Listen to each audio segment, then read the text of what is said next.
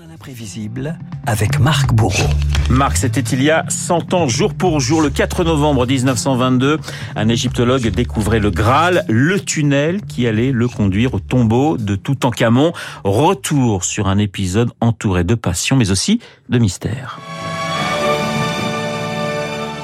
Une histoire, Renaud, qui démarre à l'ouest du Nil, dans la célèbre vallée des rois, au pays de Ramsès II et de Cléopâtre. Et surtout un trésor inestimable. Alors c'est pas une archive officielle, hein, je vous précise. C'est pas Astérix euh, Exactement. Astérix et Cléopâtre. Ah, oui, oui, Surtout non, un, un trésor. de tout dans le journal imprévisible. Un trésor inestimable au milieu des sanctuaires Renault, trésor déniché par un chercheur entêté Howard Carter. Ce 4 novembre 1922, le Britannique tombe sur l'entrée d'une galerie épargnée par les pillards. 33 siècles avaient passé depuis que l'homme, pour la dernière fois, avait marché sur ce sol. Autour de nous, il y avait comme le sentiment d'une vie récente. Mais une émotion plus grande encore attendait Carter derrière une dernière porte murée, encadrée par deux statues de bois verni, représentation grandeur nature du pharaon. Quand nous vîmes un tombeau d'or, nous comprîmes alors que nous allions être témoins d'un spectacle qu'aucun homme n'avait eu le privilège de voir. Quand le dernier linceul fut retiré, nous eûmes le souffle coupé à la vue d'une telle beauté. L'effigie en or, une pièce magnifique, remplissait l'intérieur, celle du jeune roi Toutankhamon.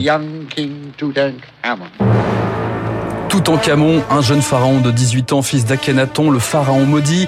La malédiction, justement, serait-elle en train de se perpétuer Quelques semaines après la découverte du sarcophage, le mécène britannique de l'expédition meurt brutalement dans sa chambre d'hôtel, tout comme 17 autres membres de l'expédition. Vous avez dit bizarre, Renaud. Un, oui, des étonnant, ça. Et eh oui, un des survivants, le français Bernard Bruyère, se posait lui aussi la question. J'ai vu dans certaines tombes des formules comme celle-ci. Ô toi vivant qui passe évite de porter atteinte soit à la tombe elle-même, soit à ma momie pour ne pas nuire à ma vie éternelle.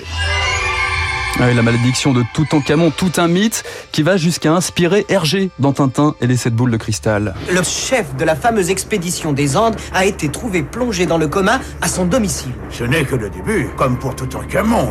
Souvenez-vous de ces égyptologues qui sont morts mystérieusement après avoir ouvert le tombeau du pharaon. Une malédiction qui pèse aussi sur la future exposition du, du pharaon au Petit Palais à Paris 1967. La presse s'interroge. La commissaire de l'exposition, Christiane Desroches-Noblecourt, elle, garde les pieds sur terre. Quelle malédiction Il n'y en a pas? Ce serait plutôt une bénédiction. Il devrait nous remercier au centuple, car de tous les rois, je crois que c'est celui dont on parle le plus. Et eh oui, c'est un événement somptueux qui se profile à l'époque. 45 des 5000 objets retrouvés en Égypte sont acheminés au pays de Champollion. On parle déjà de l'exposition du siècle. Les visiteurs du Petit Palais découvriront ces bijoux qu'avait portés le jeune pharaon, ces éléments du mobilier royal. On pourra enfin, grâce au magnifique masque mortuaire d'or massif, croiser le regard mystérieux du jeune pharaon, un regard qui brille depuis 33 siècles. C'est aussi un coup diplomatique avec l'Égypte après la crise du canal de Suez, une trêve orchestrée par le ministre de la Culture André Malraux qui inaugurait l'exposition en février 67. L'Égypte antique aura joué cette partie incroyable en face du destin qu'ayant presque exclusivement représenté des morts, elle aura été l'actrice la plus puissante de la vie qu'on ait jamais connue. Et c'est aussi la renaissance des musées français. 1 200 000 visiteurs Renault, un record à l'époque et une bénédiction y compris pour la dernière spectatrice, une certaine Madame Hirsch. Quand j'ai vu que les agents enlevaient les barrières et qu'on allait fermer la porte, alors là, je me suis précipitée, j'ai bousculé un peu le gardien. Tout le monde a crié, voilà la dernière. Je dis oui, je m'excuse. Et Madame Noblecourt s'est approchée de moi et m'a dit, mais madame, ne vous excusez pas, au contraire, c'est une chance pour vous, car vous allez être comblée. Quelques jours après, on m'a appelé à l'ambassade d'Égypte pour proposer de partir si j'en avais la possibilité de faire un voyage au Caire, enfin en Égypte pour 15 jours. Voilà, plutôt sympa comme, euh, comme oui, cadeau pas mal, pour la dernière visiteuse. Hein. L'Égypte, elle continue de s'interroger justement qui était vraiment Toutankhamon. En 2005, son cercueil fut ouvert de nouveau. Le couvercle du sarcophage n'a été ôté que trois fois en 100 ans. Face à face incroyable. Le scanner va radiographier l'ex-dieu vivant.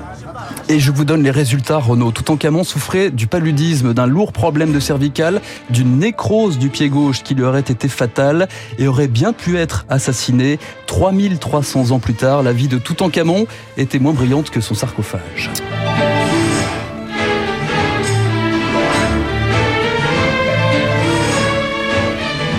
Les moyens déployés pour le journal imprévisible de Marc Bourreau sont énormes parce qu'on a quand même eu Malraux, Tintin, Astérix, des musiques de films absolument extraordinaires. Cléopâtre aussi. Et Cléopâtre, effectivement, oui, la voix de Cléopâtre, je la connaissais pas, effectivement, c'est assez nouveau. Je pense que beaucoup d'auditeurs l'ont découvert. En tout cas, c'était un très bon journal imprévisible comme d'habitude et nous sommes repartis 100 ans en arrière tout en camon. La passion, mais aussi la malédiction. Merci Marc, je vous souhaite un excellent week-end.